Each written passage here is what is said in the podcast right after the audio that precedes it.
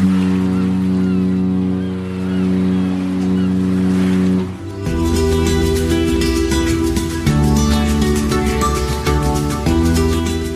Tricks, der Kreuzfahrt-Podcast. Mit Jerome Brunel und außerdem mit dabei Franz Neumeier in München. Servus. Hallo Jerome. Da sind wir wieder und äh, melden uns sozusagen aus dem Sommerurlaub zurück. Wir haben ja die letzten Folgen ein bisschen kürzer produziert, immer eine Viertelstunde statt einer Sommerpause. Hiermit ist die Sommerpause beendet. Eigentlich hätten wir nie eine machen brauchen, weil so richtig Sommer war es ja nicht hier in Deutschland zumindest. Äh, traurig aber wahr. Äh, wir produzieren wieder immer so plus minus eine halbe Stunde ab sofort und äh, Sie können sich das wie immer kostenlos downloaden. Und wenn Sie sagen, ich möchte das gerne unterstützen, dann können Sie natürlich gerne Geld spenden. Da sind wir immer sehr glücklich darüber. Oder auch tolle Geschenke, was Sie wollen, immer her damit. Du warst gerade wieder unterwegs, ähm, du hast Urlaub gemacht sozusagen, aber natürlich auf einem Kreuzfahrtschiff und du hast was ganz Besonderes gemacht. Du bist nämlich von Fort Lauderdale abgefahren äh, mit der Oasis of the Seas. Wo ging es denn hin? Ja, das ist für sich genommen erstmal nichts Besonderes, weil die Oasis fährt ja seit äh, fast fünf Jahren von Fort Lauderdale aus in die Karibik, aber ich bin mhm. eben, oder wir sind eben nicht in die Karibik gefahren, sondern wir sind tatsächlich über den Atlantik nach Europa zurückgefahren. Das heißt, wir haben diesmal nur einen One-Way-Flug in die USA gebucht und sind dann tatsächlich mit dem Schiff über den Atlantik zurück, mit einem Stopp in Malaga und dann bis nach Barcelona. Ich habe ja früher immer gedacht, so eine äh, Überfahrt ist besonders teuer, weil ja die Maschinen da 24 Stunden am Tag laufen, also dementsprechend Sprit verbrauchen, was sie ja nicht tun, wenn sie zum Beispiel in einem Hafen liegt. Äh, aber es ist gar nicht so furchtbar teuer, ne? Nein, also die äh, Transatlantikreisen, in dem Fall ist es natürlich, weil sind die Preise nicht so dramatisch runtergegangen, wie das manchmal tatsächlich bei Transatlantikreisen ist, denn die sind bei den ähm, Erstkreuzfahrern eigentlich nicht so besonders beliebt. Erstkreuzfahrer gehen ja lieber auf Reisen mit vielen Hafenstopps. Transatlantik ist eher was für, für Vielreisende, für Vielfahrer. Bei der Oasis war es natürlich jetzt noch eine besondere Reise, denn sie ist das erste Mal wirklich in östlicher Richtung, also wieder nach Europa zurück über den Atlantik gefahren und ist überhaupt das erste Mal mit zahlenden Passagieren das Schiff Transatlantik gemacht. Und insofern waren unglaublich viele Wiederholer an Bord. Also das waren äh, von den knapp 5000 Passagieren waren äh, 3700 waren Wiederholer. Also die ganzen Partys von dem äh, Treueprogramm heißt bei Royal Caribbean heißt ja Crown and Anchor Society. Äh, die Partys, die da veranstaltet kommen, also so eine Welcome Back Party und dann nochmal eine, eine besondere Veranstaltung für die äh, für die äh, Vielfahrer mit höherem Status. Die waren alle bummvoll, beziehungsweise die mussten aufgeteilt werden, gleich in mehrere Veranstaltungen, weil so viele Wiederholer an Bord waren. Also insofern ein bisschen ein ungewöhnliches Publikum, eine ungewöhnliche Zusammensetzung. Aber auf Transatlantikreisen ist es eigentlich relativ normal, dass da eher Vielfahrer unterwegs sind und weniger Neulinge. Die Reise hast du diesmal selber bezahlt. Ähm, den Internetanschluss hast du ähm, von der Reederei bekommen, damit du eben darüber berichten kannst, was du ja auch ganz heftig gemacht hast. Ich fand genau, das übrigens ganz faszinierend. Tag so zwei, drei Beiträge hm. geschrieben. Ich fand das ganz faszinierend, dass ich also auch per Mail mit dir in Kontakt treten konnte, äh, obwohl du also wirklich mitten auf dem Atlantik ist, klar bist, äh, warst, warst, du bist ja nicht mehr da. Leider nicht. Natürlich weiß man, wie es funktioniert, natürlich weiß man, da gibt Satelliten und das, ja, trotzdem fand ich das äh, überaus faszinierend, dass man miteinander kommunizieren kann. Also ich hier in Horb, ja, mitten in Deutschland und du irgendwo auf dem Atlantik zwischen Amerika und Europa unterwegs und trotzdem kann man miteinander relativ schnell miteinander kommunizieren. Ne? Ja, den Satelliten ist ja eigentlich ganz egal, wo das Schiff ist, solange eine Verbindung da ist. Ja. Ähm, aber klar, es ist, es ist sehr faszinierend, wenn man auf dem äh, weiten, weiten Atlantik ist, rund, rund um sich herum in unendlicher Ferne nur Wolken und Horizont sieht und trotzdem, ja, Internet benutzt wie zu Hause. Ist jetzt nicht so schnell wie DSL zu Hause. Ähm, die Technik soll erst noch kommen. Da ist World Caribbean auch gerade dabei, äh, sowas aufzubauen, zusammen mit einem Partner natürlich. Äh, aber aktuell sind die Geschwindigkeiten, also das Internet noch so wie auf allen anderen Kreuzfahrtschiffen auch, äh, also nicht turboschnell aber durchaus ausreichend, dass man einfach auch mal Bilder hochladen. Ich habe auch mal ein YouTube-Video hochgeladen ähm, und äh, ja, seine E-Mails lesen kann. Also man kann von dort schon ja arbeiten, wenn man so will. Ich versuche jetzt das Wort arbeiten echt zu vermeiden, weil diesmal war, war es wirklich ein richtiger Urlaub mit Familie und ich habe mhm. mich versucht, auch sonst mit Arbeit tatsächlich zurückzuhalten. Aber ja, also es hat durchaus auch Spaß gemacht, einfach jeden Tag so zwei, drei Sachen einfach mal zu schreiben, gerade weil ich auch wusste, dass viele Bekannte, viele Leute, die ich kenne, viele Freunde tatsächlich jetzt auf den kommenden zwei Reisen oder den drei Reisen, also die zwei Mittelmeer und dann noch die Reise nach Rotterdam, wo das Schiff ja dann ins Trockendock geht, äh, tatsächlich da gebucht hatten und habe da schon gesehen, dass die schon ganz äh, äh, ja mitgefiebert und mitgelesen haben, weil sie wussten, dass sie eben demnächst jetzt gleich aufs Schiff kommen und dann nochmal neugieriger waren. Ich habe ja damals auf der AIDA Aura gearbeitet und äh, erinnere mich, meine Frau war gerade in Peking und ich wollte sie anrufen und wir waren auch gerade auf dem Atlantik draußen. Äh, und ich habe sie dann angerufen und das hat auch funktioniert. Auch das fand ich sehr faszinierend. Sie in Peking am ungefähr 8000 Kilometer von Europa entfernt, ich da äh, mitten auf dem Atlantik und man kann miteinander sprechen. Also Klar, äh, man weiß, wie es funktioniert, aber trotzdem ist es immer noch faszinierend. Gut, äh, die Oasis of the Seas ist ja nicht irgendein Schiff, sondern es ist das größte Schiff äh, der Welt. Ich glaube, es gibt noch ein Schwesternschiff, das genauso groß ist. Die Allure Und, of the Seas hat genau. Tonnage, ist äh, 6,3 Zentimeter länger, aber offiziell sind sie also beide zusammen die größten der Welt. Ja. Ist also nicht irgendein Schiff. Wie war es denn? Ganz doof gefragt erstmal. Hat's dir gefallen? Ja, also das wusste ich vorher eigentlich schon, dass es mir gefallen würde, weil äh, wir hatten auch, äh, wir waren mit der Oasis of the Seas ja auch vor ein paar Jahren schon mal äh, auch wieder tatsächlich Privaturlaub in der Karibik in der Woche unterwegs. Also, und, und ich war ja auch damals bei der, bei der Dienststellung des Schiffs schon an Bord. Also wir kannten das Schiff, wir wussten, was wir tun und haben uns aber vor allem äh, darauf gefreut, äh, dass wir wirklich ganz viele Seetage haben, dass wir wenig an Land müssen, also das Schiff wirklich intensiv ausprobieren konnten und vor allem in Ruhe, weil das ist natürlich schon auf der OS ist so viel geboten, es ist so viel, was man den ganzen Tag über tun kann. Äh, allein 27 verschiedene ja, Food Outlets nennt Caribbean das, also 27 verschiedene Möglichkeiten, irgendwo essen zu gehen. Da braucht man tatsächlich so eine komplette Transatlantikreise, um einfach mal alles überall in Ruhe gesehen zu haben. Von daher wirklich klasse, weil wir einfach gemütlich Zeit hatten, äh, das Schiff so richtig auszukosten und zu genießen. Du hast schon gesagt, 5000 Passagiere ungefähr auf so einem Pott. Waren auf der Reise, also maximal können auf der OSS 6300 ungefähr äh, Platz finden. Auf der Reise waren es jetzt, ich glaube, 4980 oder sowas. Also es war nicht ausgebucht. Doch, das, also, naja, also immer die Frage, wie du ausgebucht definierst. Es waren offensichtlich alle Kabinen voll, alle mhm. Kabinen mhm. belegt. Äh, es waren ziemlich viele Einzelreisende diesmal mit äh, unterwegs. Deswegen, wenn natürlich eine einzelne Kabine jetzt nur mit dem einzelnen Reisenden belegt ist, geht die Gesamtzahl ein bisschen runter. Also angeblich waren alle Kabinen belegt. Insofern kann man sagen, ja, ausgebucht. Es sind ja eine ganze Menge Menschen. Tritt man sich da nicht auf die Füße? Nee, gerade auf der Eus eben gar nicht. Das Schiff ist so groß, es verläuft sich so äh, dermaßen, dass es natürlich gibt's äh, einzelne Hotspots, es gibt einzelne Stellen, äh, wo sich dann mal ein bisschen häuft. Also wenn die große Dreamworks-Parade auf der Royal Promenade äh, stattfindet, natürlich sieht man dann diese vielen tausend Menschen, da ist es dann dicht gedrängt, aber das ist ja auch eigentlich die Idee von so einer Parade, von so einer Party. Auch am Pooldeck an einem sonnigen Tag äh, ist natürlich nachmittags geht's schon zu, wie auf jedem anderen Kreuzfahrtschiff auch. Aber es ist insgesamt, äh, hat man immer wieder die Momente, wo man allein irgendwo steht. Äh, es ist nie wirklich Gedränge, es ist nie wirklich voll äh, insofern eigentlich sogar sehr, sehr angenehm im Vergleich zu, zu durchaus auch deutlich kleineren Schiffen, äh, verläuft sich das auf der OSS sehr. Ich habe mir ein paar Bilder angeschaut nochmal in Vorbereitung auf diese Sendung und ähm, habe mir das Schiff nochmal von außen angeschaut. So richtig schön ist das Schiff ja von außen, finde ich zumindest, nicht, oder? Naja, so richtig schön sind, glaube ich, sämtliche Schiffe, die in den letzten zehn Jahren gebaut worden sind, nicht mehr. Ich Aber es ist halt alles riesig und sieht aus wie so, ja, riesen Betonbau oder so. Nee, also ich würde es, würde ich das jetzt so im Vergleich zu anderen Schiffen, die äh, sagen wir zu anderen großen Schiffen, würde ich das eigentlich nicht sagen. Also ich finde die ist gar nicht mal so hässlich. Das, was bei ihr natürlich auffällt, ist die ungeheure Breite. Sie ist viel, viel breiter als andere Schiffe. Was bei ihr ungewöhnlich ist, das Aquatheater hinten am Heck, äh, was natürlich eine ganz andere Form äh, ergibt. Ja, es ist natürlich Geschmackssache, klar. Ähm, hm. Ich finde es jetzt nicht ausnehmend hässlich. Also ich, mir fallen da so das eine oder andere hässlichere Schiff ein. Aber das ist auch was, ganz ehrlich, es ist mir egal, wenn ich auf dem Schiff fahre, es soll doch von außen so hässlich sein, wie es will. Ich sehe es ja nicht, wenn ich auf dem Schiff bin. Ich wollte es gerade sagen, wenn du auf dem Schiff bist und vor allem auf dem Atlantik und gar nicht von dem Schiff runterkommst, siehst du das ja gar nicht. Deswegen war die nächste Frage von innen wahrscheinlich ganz, ganz großartig. Also natürlich ist auch das Geschmackssache. Es gibt Leute, die finden es ganz fürchterlich, wenn ein Schiff so groß ist. Es gibt Menschen, die ganz fürchterlich finden, dass sie, äh, dass sie eine äh, Shopping Mall auf einem Kreuzfahrtschiff haben, dass da, da ekelt's manche Leute regelrecht offensichtlich davor vor. Ich ich glaube, das weiß jeder, der gerade zuhört und der, der Großtricks.de kennt. Ich bin großer Fan der Oasis und dieser Art, äh, Schiffe zu bauen.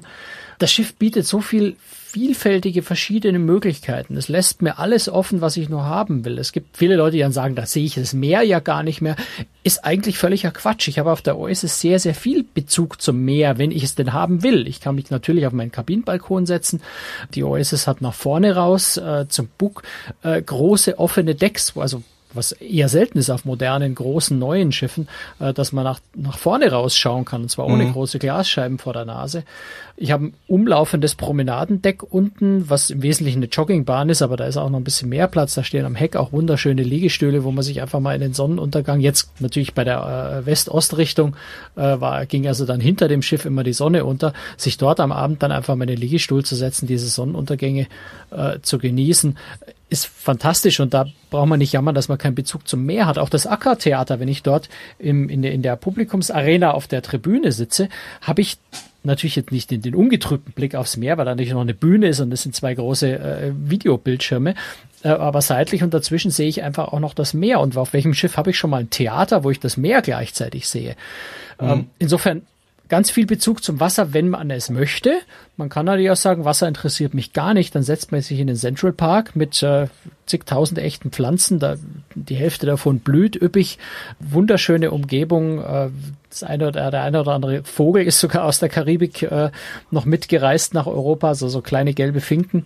Ansonsten hat man zugegebenermaßen das Vogelzwitschern eher aus den Lautsprechern, aber äh, es ist so ein bisschen eine Parkatmosphäre, natürlich im Kleinen. Wunderschöner Ort finde ich persönlich, gerade am Vormittag, wenn es noch ein bisschen ruhiger ist, sich dort mit einem Buch auf eine von den Parkbänken zu setzen. Das macht Spaß. Mir macht es Spaß. Wer sagt, ich bin auf dem Ozean, ich brauche da keinen Park, Okay, kann ich verstehen. Äh, ich finde es eine sehr, sehr schöne Umgebung, auch mal eine tolle Abwechslung auf so einer Reise. Insofern gefällt mir persönlich auch das sehr, sehr gut. Das Wetter, was du hattest auf der Überfahrt, war bis, glaube ich, auf einen Tag, wenn ich das richtig verfolgt habe. Tag, ja. Oder einen halben Tag richtig gut. Wahrscheinlich auch kaum Seegang. Aber ich kann mir auch vorstellen, so ein Riesenschiff schaukelt nicht allzu sehr, oder? Ja, na, war Also wir hatten, wir hatten unglaubliches Glück mit dem Wetter. Also wir hatten mhm. quasi die gesamte Überfahrt hatten wir um die 30 Grad, strahlenden Sonnenschein, mal ein paar einzelne Wolken, die ja auch sehr schön sind, äh, wenn, wenn diese Wolkenberge sich da auftürmen, gerade im Sonnenuntergang, wenn das dann noch so knallrot wird. Äh, wunderschön, aber wir hatten traumhaftes Wetter, immer ganz, ganz warm. Äh, die ersten paar Tage war die See spiegelglatt, dann hatten wir ein paar Tage mit so zwei, drei Meter Wellen und wir hatten eben, wie du es gerade schon gesagt hast, einen halben Tag hatten wir mal Regen, kurz vor Spanien, da sind wir irgendwie durch so eine Wolkenbank durchgefahren. Das war aber dann auch ganz schnell wieder vorbei. Also mit Wetter und mit Seegang hatten wir unglaublich Glück. Das ist auf dem Atlantik, glaube ich, nicht so häufig äh, so durchgängig für die ganze Überfahrt so. Zum Thema Seegang, ja, zwei, drei Meter Wellen, mehr hatten wir nicht. Aber das spürt man schon auch auf so einem großen Schiff wie der OSS. Ich denke mal, die OSS ist jetzt von ihrer Bauart, auch von ihrer Breite, von der Windangriffsfläche, die sie hat, ganz sicher nicht das optimale Transatlantikreiseschiff. Da ist sicher eine Queen Mary 2 oder sowas natürlich, die speziell für sowas gebaut ist, äh, mit weitem Abstand besser geeignet dafür. Insofern, wenn wir da kräftigere Wellen gehabt hätten, hätte es uns wahrscheinlich auch äh, auf dem großen Schiff durchaus ein bisschen durchgeschaukelt. Und man hat die zwei, drei Meter Wellen schon gespürt. Also ich möchte jetzt einen schweren Sturm auf dem Schiff am Atlantik möchte ich jetzt nicht unbedingt erleben müssen. Neun Tage wart ihr, glaube ich, unterwegs, ne? Auf dem Schiff? Äh, insgesamt zwölf Nächte, neun Tage davon ohne Unterbrechung auf See, ja. Oder mhm. zehn, weiß gar nicht genau. Ach ja, egal. nee, also ähm. ich, ab, ab einem gewissen Punkt spielt es dann ja, auch keine wirklich große richtig. Rolle mehr. Man ist wirklich einfach weit, weit weg vom Rest der Welt. Und das ist schon ein sehr schönes Gefühl. Da spielt einfach keine wirkliche Rolle mehr, was für Tageszeit es ist und ob es der fünfte, siebte oder neunte Tag ist ist nicht wirklich wichtig. Also wenn ich mit Freunden darüber spreche, dass ich gerne auf Kreuzfahrt gehe, gibt es Leute, die sagen, ah, nee, muss nicht sein. Dann sage ich immer, naja, überleg dir mal, jeden Tag, wenn du aufwachst, bist du in einer anderen Stadt, ist doch eine tolle Sache, ohne dass du was packen musst. So, äh, was sage ich den Leuten, die Transatlantik fahren wollen? Da ist es eben nicht so. Du wachst morgens auf, gehst meinetwegen auf deinen Balkon und guckst raus und es sieht genauso aus wie am Tag davor und wie am Tag davor und wie am Tag davor. Es, du siehst halt eine riesige Wasserfläche und mehr nicht. Ähm, ist das nicht furchtbar langweilig auf so einem Schiff so lange? Nee, überhaupt nicht. Ich hätte mir gewünscht, ich hätte noch zehn Tage länger bleiben können. Also ich hätte überhaupt kein Problem gehabt, wenn wir umgedreht und wieder zurückgefahren wären. Zum einen hast du natürlich auf dem, gerade auf dem ganz großen Schiff, hast du ein unglaublich umfangreiches Programm. Also du kannst da Ja, ich habe zum Beispiel an drei Nachmittagen bin ich mal für anderthalb Stunden jeweils zu einem Wassermalkurs gegangen. Da haben die Kurse gegeben mit, mit, mit dem Aquarell Wasserfarben malen. Carmen ist hat hat ähm, Serviettenfaltkurse gemacht, ähm, ist hat äh, hat sich zusammen mit ein paar anderen, die dann auch Handarbeiten, die Carmen stickt recht viel, hat sich mit mit anderen Damen zusammengesetzt äh, in, in der Launch jeden Nachmittag äh, für zwei Stunden. Die haben da ein bisschen geratscht und jeder ist seine Handarbeitssachen gemacht.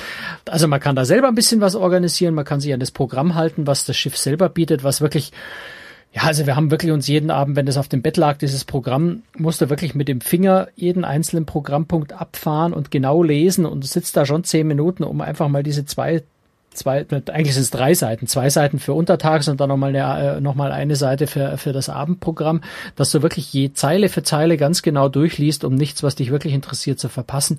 So viel Programm wird an Bord dann auch geboten. Also zum Beispiel, was mir sehr viel Freude zum Beispiel gemacht hat, eine Führung durch den Central Park. Da hat dann wirklich der Verantwortliche, der Offizier, der also diese, diese Grünanlage pflegt an Bord, hat, äh, ich glaube, es sind fast zwei Stunden mit dem Mann dann letztendlich durch diesen so großen Park jetzt auch nicht gelaufen. Der hat uns das alles genau erklärt, wie er das macht, was da für Pflanzen sind, warum äh, das ganze Thema Pest Control, wie heißt das, äh, Schädlingsbekämpfung, die ganzen gesetzlichen Vorschriften, die, mit denen sie zu tun haben. Also es war unglaublich spannend und auf so einer langen Reise hat man dann einfach mal die Möglichkeit und die Zeit, sowas zu machen. Wenn ich äh, im Mittelmeer unterwegs bin, jeden Tag in einem anderen Hafen, da fehlt mir ja die Zeit, dieses schöne Schiff überhaupt zu genießen und mir alles anzuschauen und das alles zu machen. Es ist wahnsinnig viel Live-Musik, auch den ganzen Tag über und dann am Abend an Bord. Also man kann sich ja einfach mal irgendwo in eine Launch oder, oder auch im Central Park gab es mal ein kleines Klassikkonzert am Abend zum Beispiel. Oder in der einen Launch ähm, am Abend immer Tanzmusik, wo dann zum Teil auch die Entertainer aus dem Theater dann am Abend nochmal in kleiner Runde dort gesungen haben. Also es wird einem ganz bestimmt nicht langweilig. Man muss eher aufpassen, dass man sich mit den vielen Programmpunkten nicht selber Stress macht und dann wieder von einem Punkt zum nächsten hetzt und am Ende keinen Urlaub hatte. Ich habe mir da wirklich gerne auch einfach mal das Buch geschnappt und habe mich entweder ja in den Central Park gesetzt oder auch in die in die Viking Crown Launch hoch. Das ist eine äh, Aussichtslaunch ganz oben äh, auf Deck 17, wo man wunderbaren Blick übers Pooldeck und über das ganze Meer außenrum bis zum Horizont hat. Oder auch einfach auf die Balkonkabine, auf, mein, äh, auf, auf den Balkon von meiner Kabine, um, um das Meeresrauschen da zu genießen und mir einfach mal hingesetzt und habe ein paar Stunden einfach nur gelesen. Da komme ich zu Hause fast überhaupt nicht mehr dazu. Insofern, nein, also ich glaube, da muss man schon sehr, sehr passiver, ähm, äh, naturgelangweilter Mensch sein, dass man sich auf so einer Reise wirklich ernsthaft langweilt. War deine Tochter auch mit dabei? Ja. Die ist ja eine Teenagerin. Mhm. Äh, wie hat sie sich denn auf dem Schiff gefühlt? Oder habt ihr sie überhaupt noch gesehen? Wir haben sie relativ selten gesehen, muss ich sagen. Zum einen, äh, wir sind ja äh, ostwärts gefahren, das heißt, wir haben zwischendrin an sechs Tagen hintereinander jeden Tag eine Stunde Zeit verloren. Also wir haben immer mittags um zwölf die Uhr dann auf ein Uhr umgestellt. Da musste man dann gucken, dass man schnell noch was zum Mittagessen kriegt, bevor die Mittagszeit wieder vorbei ist, wenn die eine Stunde da wegfällt. Dadurch hat sie schon mal dann irgendwann angefangen, jeden Tag immer noch länger zu schlafen, hat dann irgendwann das Frühstück ausfallen gelassen und ist direkt zum Mittagessen gegangen. Und äh, nein, es waren natürlich viele andere Teenager mit an Bord. Es waren ungewöhnlich wenig Kinder auf der Reise. Das ist bei Transatlantik auch typisch. Äh, ungewöhnlich wenig Kinder an Bord. Aber es waren, war eine Schar von, von Teenagern in ihrem Alter, ähm, mit denen sie sich offensichtlich gut verstanden hat. Und äh, die haben auch entsprechend ihr Programm gemacht oder Programm gemacht bekommen. Jedenfalls haben wir sie, ähm, eigentlich haben wir sie immer zum Abendessen dann kurz gesehen. Da ist sie zum Abendessen mit uns gegangen, danach war sie wieder weg und es war nur wichtig, äh, dass sie, dass sie ihre Uhrzeit bekommen hat, wann sie spätestens in der Kabine sein muss. Ansonsten hatte sie äh, eine große Freude, großen Spaß und hatte vor allem auch ja den Vorteil im Vergleich zu zu Hause, dass sie wirklich ausschlafen konnte und so lange schlafen konnte, was sie wollte. Das war für sie das Höchste, glaube ich. Das heißt also, ähm, die Reederei kümmert sich auf dem Schiff auch um die Jugendlichen. Da ist ja, absolut. Es gibt, äh, ja, ja, also, also es gibt einen großen äh, Bereich, der nur für Teenager reserviert ist, neben dem äh, unheimlich großen und wunderschönen Bereich für Kinder ähm, in, in den verschiedensten Altersklassen. Aber es gibt dann für die Teenager eben wirklich auch einen eigenen Bereich. Die haben da ihre eigene alkoholfreie Bar drin und Videospiele und Tanzflächen und Disco und, und auch einfach Ecken, wo sie nur äh, ja, in der Ecke liegen und ratschen können. Ich weiß nicht, was Kinder heutzutage so als cool finden und machen, aber die haben da so ihre bequemen Sitzmöbel die sind auch mit Schnitzeljagden über Bord gezogen. Also die haben ganz viel Programm, die sind gemeinsam ins Kino gegangen, haben sich Shows angeguckt. Also die sind da gut beschäftigt und werden entsprechend auch betreut, ja. Hat sie danach Danke Papa, Danke Mama gesagt nach der Reise? Dein Sohn ist noch sehr klein, dass du solche ja. naiven Vorstellungen hast, dass Kinder Danke sagen zu ihren Eltern. Gut, äh, also mir, mir, genügt mir ja. genügt als Danke das große Strahlen auf ihrem Gesicht. Gut, dann ist ja alles gut. Ähm, reden wir mal über das Essen. Wir haben ja vor kurzem auch eine Folge gemacht über amerikanische Schiffe. Jetzt war es ja auch auf einem amerikanischen Schiff über das Essen. Da haben wir uns ja auch schon unterhalten. Äh, müssen wir ja nicht allzu tief äh, nochmal wiederholen. Aber wie hat dir das Essen auf der Oasis of the Seas geschmeckt? Ich bin langsam ein bisschen voreingenommen, weil ich bin äh, bekennender Royal Caribbean Fan. Mir gefällt's auf den Schiffen sehr gut. Ja, mit dieser Reise, beziehungsweise mit der kurzen Reise, die wir mit der Majesty of the Seas davor noch gemacht haben in der Karibik, äh, haben wir äh, unseren, unseren Diamond-Status, also das ist dann schon relativ hoher äh, Vielfahrerstatus bei Royal Caribbean erreicht. Also insofern bin ich vielleicht ein bisschen unkritisch äh, oder, oder nicht übermäßig kritisch eingestellt, was das angeht. Aber mir gefällt das äh, Essen bei Royal Caribbean sehr, sehr gut. Äh, ich finde, es ist einfach ein sehr gutes Preis-Leistungs-Verhältnis, was man da bekommt. Ähm, und gerade auch im Hauptrestaurant ist ein richtig gutes Essen. So, aber das ist natürlich immer persönliche Geschmackssache. Ja, es ist immer, ich mag eigentlich solche Urteile nicht zu sagen, es ist gutes Essen. Mir schmeckt es sehr, sehr gut. Mhm. Ähm, ich komme sehr gut damit zurecht. Was aber die Oasis of the Seas natürlich ausmacht, sind die ganz vielen zu, äh, verschiedenen Möglichkeiten, die man dort äh, hat. Es gibt natürlich das große Hauptrestaurant. Es gibt daneben aber einfach ganz viele andere Möglichkeiten. Natürlich ein, ein Buffet-Restaurant mit, mit sehr großer Auswahl. Was mir dort sehr gut gefällt, sind äh, die asiatischen Gerichte, wo es also wirklich ganz, ganz leckere chinesische, äh, indische Gerichte gibt. Ähm, das ist wirklich was ganz Feines. Sind denn die äh, Essen alle im Preis inklusive oder nur in den Hauptrestaurants? Nee, darauf, darauf wollte ich gerade kommen. Also mhm. Teil ist natürlich inklusive äh, und dann gibt es jede Menge Spezialitätenrestaurants, die entsprechend natürlich nicht inklusive sind.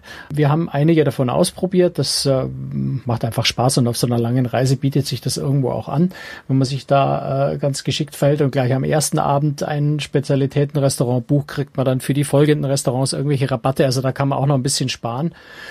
Und äh, ja, also wir, wir waren beim Italiener, Giovanni's Table, der ist im Central Park gelegen. Wenn es dort nicht ganz so heiß gewesen wäre, hätten wir uns auch draußen hinsetzen können. Das wäre dann so wirklich ganz wunderbar gewesen. Wir haben uns innen reingesetzt, zugegebenermaßen klimatisiert, war ein bisschen angenehmer bei über 30 Grad draußen.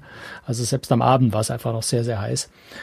Und äh, ja, ein, ein, ein leckeres italienisches äh, Menü genossen, was äh, mit einem Tiramisu abschloss, wo jetzt jeder sagt, oh Gott, amerikanisches Tiramisu, das kann eigentlich nur schlimm sein. Ähm, Gott sei Dank wissen die dort sogar, wie man Tiramisu macht, also selbst das war lecker. Wir haben äh, das Steakhouse ausprobiert. Dort äh, kann man natürlich am, am besten das Filet Mignon essen. Das ist was richtig Feines. Und wenn Amerikaner wissen, was man gut macht, dann ist es ein Steak. Ähm, da ist auch das amerikanische Publikum äußerst kritisch. Insofern ist das Steakhouse immer das, was man auf amerikanischen Schiffen am allermeisten empfehlen kann. Äh, wenn das Steak auf einem amerikanischen Schiff nicht gut ist, dann ist, ist nichts mehr zu retten. Ähm, aber Gott sei Dank war da sehr viel, sehr viel zu retten. Also es war wunderbar und zart und mhm. äh, also da kann man gar nichts drüber sagen. Was mich sehr überrascht hat, wo wir aufgegangen sind, ist Solarium. Das Solarium ist äh, eigentlich ein ja, wie soll man sagen, also der, der Erwachsenenbereich, dort dürfen keine Kinder unter 16 rein, mit Whirlpools, mit Sonnenliegen, ganz vorne oben am Schiff mit einer wunderschönen Aussicht. Und eben auch ein kleines Restaurant mit dabei, wo es zum Frühstück äh, ein Buffet gibt, wo man Mittag essen kann äh, und wo es dann am Abendessen äh, gegen, gegen Aufpreis Dinner dort oben gibt, wo zum einen eben, wie gesagt, der Ausblick sehr, sehr schön ist und zum anderen das Solarium immer so ein bisschen leichte Küche. So, jetzt kann man sagen, leichte Küche und dafür auch noch extra bezahlen, bin ich verrückt. Ist aber tatsächlich äh, eine sehr positive Überraschung gewesen. Ähm, sie haben leichte Gerichte, da gibt's eben Truthahn, äh, da gibt's ein äh, Gerstengraupen-Risotto, Risotto, was mich wirklich begeistert hat, richtig gut war. Eine, eine ähm, Bouillabaisse mit, mit ähm, Shrimps oder sowas drin. Es gibt Hummer. Was ich als Hauptspeise gegessen habe, war das Bisonsteak. Und da habe ich mir schon gedacht, jetzt jetzt testest du den Koch mal, weil wenn du weißt, Bison ist ein sehr, sehr mageres Fleisch, passt wieder wunderbar zu der leichten Küche äh, von dem Konzept von dem Restaurant. Und mhm. Bison ist dadurch, dass es so mager ist, natürlich was, das kann man ganz schnell zäh und, und, und unessbar äh, braten. Deswegen okay. gedacht, das, das probierst du jetzt aus, ja. damit können sie zeigen, ob sie es beherrschen. Und es war unglaublich zart. Es war wunderbar zart. Äh, das hat so viel Spaß gemacht. Deswegen sage ich, äh, obwohl leichte Küche, kalifornisch mediterrane Küche, da sagt ja jeder, jeder Mann meistens, oh Gott, da gehe ich nicht hin, das ist nur was für Frauen. Ähm, leichte Küche, ich bin ja auf Kreuzfahrt und nicht zum Abnehmen da. Aber das war wirklich eine sehr positive Überraschung. Das, äh, das war lecker. Dieses Bisonsteak war irre. Also sowas kriegt man zu Hause nicht, nicht ansatzweise so zart hin. Was mir nicht ganz so gut gefallen hat, muss ich sagen, das war das eigentlich das Spitzenrestaurant an Bord, nämlich das 150 Central Park. Da sind wir vor vier, viereinhalb Jahren, wie wir das erste, oder das erste Mal in der Karibik mit der, mit der äh, Oasis gefahren sind, schon mal gewesen. Da hat mir das sehr gut gefallen. Diesmal war ich da, naja, enttäuscht wäre jetzt zu viel gesagt, weil es ist schon Jammern auf hohem Niveau. Es ist schon sehr gutes Essen da, äh, ist sein Geld schon auch wert. Aber es war so ein bisschen, ich weiß nicht, es hat mich nicht, nicht so richtig vom Hocker gerissen, vor allem der Hauptgang. Ich hatte ein Schwein und die Carmen hatte äh, also ein Schwein, nein, nicht ein ganzes Schwein, also Schweinefilet. und ich überlege gerade, was Carmen hatte, das fällt mir jetzt gerade nicht mehr ein. Und das war beides so ein bisschen, naja, es war schon okay, aber es war nicht so, wie man es jetzt von einem richtig tollen Restaurant äh, sich wünschen würde. Ja, das schwamm so ein bisschen in Soße und ähm, austauschbar.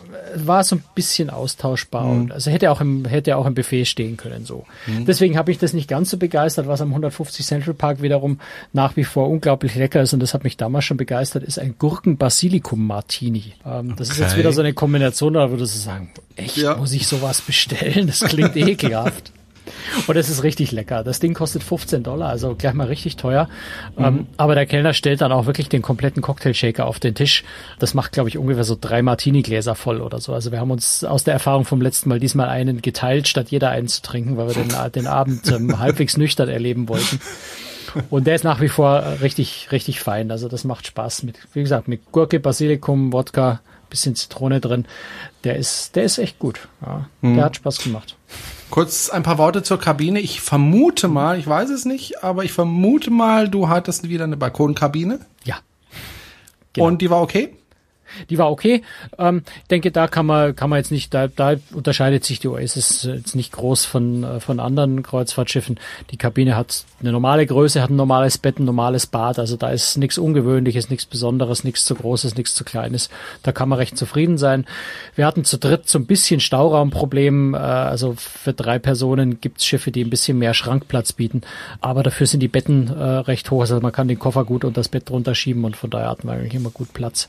Unser mhm. Kabinensteward war klasse, so gut aufgeräumt hat ein Kabinensteward selten und wer, wer einen 14-jährigen Teenager zu Hause hat, der weiß ungefähr, wie es in der Kabine innerhalb von 10 Sekunden aussieht.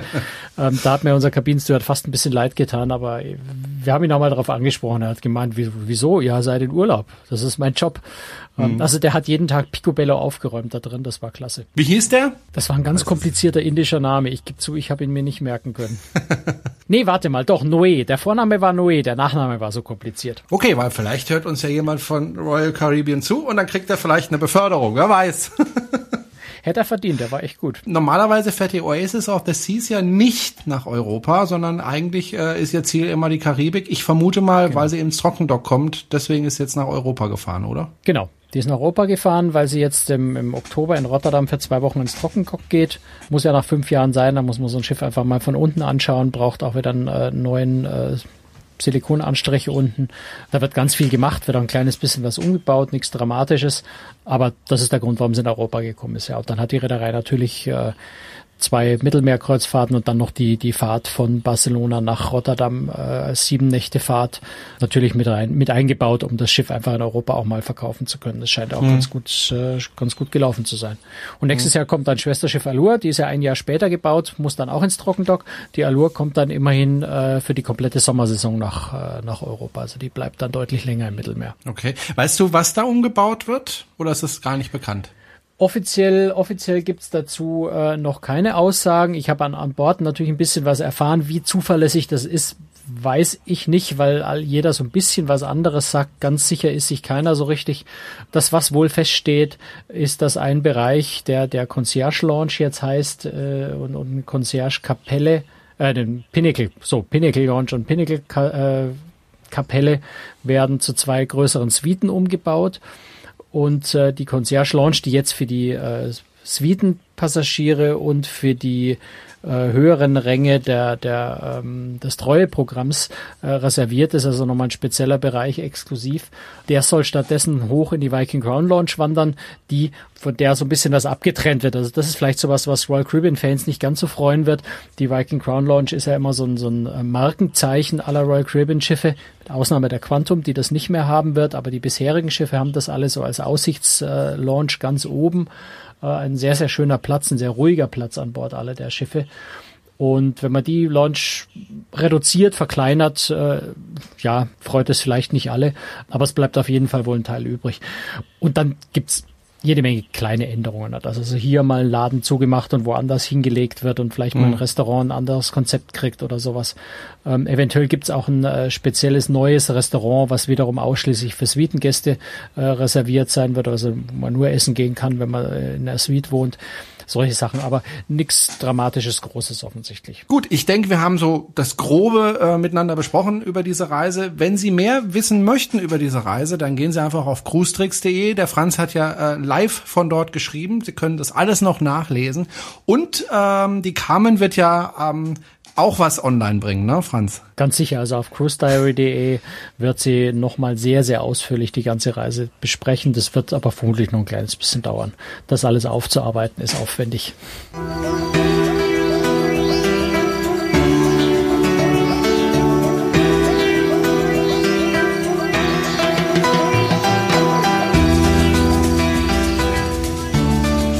Sie hören Cruistricks, den Kreuzfahrt-Podcast. Ähm, wir sind fast am Ende der Sendung in dieser Woche. Ähm, ich bitte ja immer drum, wenn Sie äh, was beitragen möchten, zum Beispiel Kommentare oder wenn Sie wieder Franz auch eine Reise gemacht haben, über die Sie erzählen möchten, melden Sie sich einfach oder kommentieren Sie. Äh, wir freuen uns darüber wirklich oder wenn Sie Themenvorschläge haben, auch das macht uns richtig glücklich. Und ein Kommentar gab's von Knut. Es ging ja in dieser Sendung um äh, Wasserrutschen und Pools auf Kreuzfahrtschiffen und der Knut hat da einen Kommentar gepostet, den möchte ich einfach kurz vorlesen. Ich durfte die Aquaduck auf der Disney Dream allein alleine fahren, aber ich bin ja auch größer als 1,38 Meter. Wer kleiner ist, braucht eine Begleitung. Dass da ein Boot bei Wind aus der Bahn fällt, kann ich mir nicht vorstellen. Ansonsten schließe ich mich dem Podcast an. Es macht großen Spaß und sieht von außen harmloser aus, als es ist. Übrigens, ursprünglich hatten die Entwickler bei Disney die Idee, einen Lazy River rund ums Pooldeck zu bauen. Nach längerer Planung zeigte sich aber, dass das zu langweilig werden würde, so dass man das Konzept zur Aquaduck weiterentwickelte. Na dann viel Spaß auf der Aida Prima. Da soll nämlich genau so eine Rutsche gebaut werden. Äh, Franz, du hattest uns doch mal erzählt, dass man da vielleicht von, vom Schiff runtergepustet wird. Scheint doch ja, nicht so ist, zu sein. Ähm, ich meine, damals, wie ich auf der äh, Disney Dream gefahren bin, äh, war das tatsächlich die Aussage, die ich bekommen habe. Ich wollte allein fahren mit der Aquadag und es hieß, der Wind sei zu stark, ich könnte da nicht alleine fahren, ich bräuchte noch jemand zweites. Und ich bin größer als 1,38. Also Ehrlich? Bist du sicher? ähm, ich kann mir auch nicht so richtig vorstellen, dass man tatsächlich aus der Bahn geblasen wird, aber es ist tatsächlich eine Stelle, wo eben die Röhre offen ist. Das heißt, ähm, wo es denkbar wäre, dass eine Windböe einen vielleicht rausbläst. Aber gut, das wissen wir. Amerikaner sind, was solche Vorschriften angeht, manchmal etwas überpenibel. Hm. Also das ist die Aussage, die ich da bekommen hatte, dass ich leider nicht allein fahren darf, weil Wind zu stark, weil es mich rausblasen könnte. Tja, Vielleicht äh, habe ich da einfach nur Pech gehabt mit jemand, der es besonders genau genommen hat. Er hat Lazy River angesprochen auf der Aida Prima und äh, ich höre da so ein bisschen raus, er findet das eher langweilig. Du bist da wahrscheinlich anderer Meinung, oder? Weiß ich nicht. Also ich bin gespannt auf den Lazy River. Ich möchte den sehen und das könnte sein, dass es was ganz Nettes ist, wenn man einfach sich tatsächlich gemütlich im Kreis treiben lassen will und gar keinen, gar keinen großen Thrill erleben will. Anders als äh, bei Disney hat äh, AIDA für die AIDA Prima ja noch eine zweite Rutsche, in den Racer geplant. Also die haben ja da schon ihre rasante, schnelle Rutsche und als Alternative den Lazy River als gemütliches zum Rumpaddeln. Insofern ist die Kombination aus beidem, äh, da kann sich jeder das aussuchen, was er lieber mag. Ein bisschen Nervenkitzel oder lieber ruhiges Paddeln. Insofern glaube ich, wird das ganz okay. Gut. Danke für den Kommentar, Knut. Und wie gesagt, Sie dürfen und zwar sehr, sehr gerne unsere Podcasts kommentieren. Sie dürfen uns auch bewerten, zum Beispiel auf iTunes. Ähm, darüber freuen wir uns auch, wenn Sie da auch einen kurzen Kommentar posten, wie Sie uns denn so finden, ob Sie es gut finden oder nicht.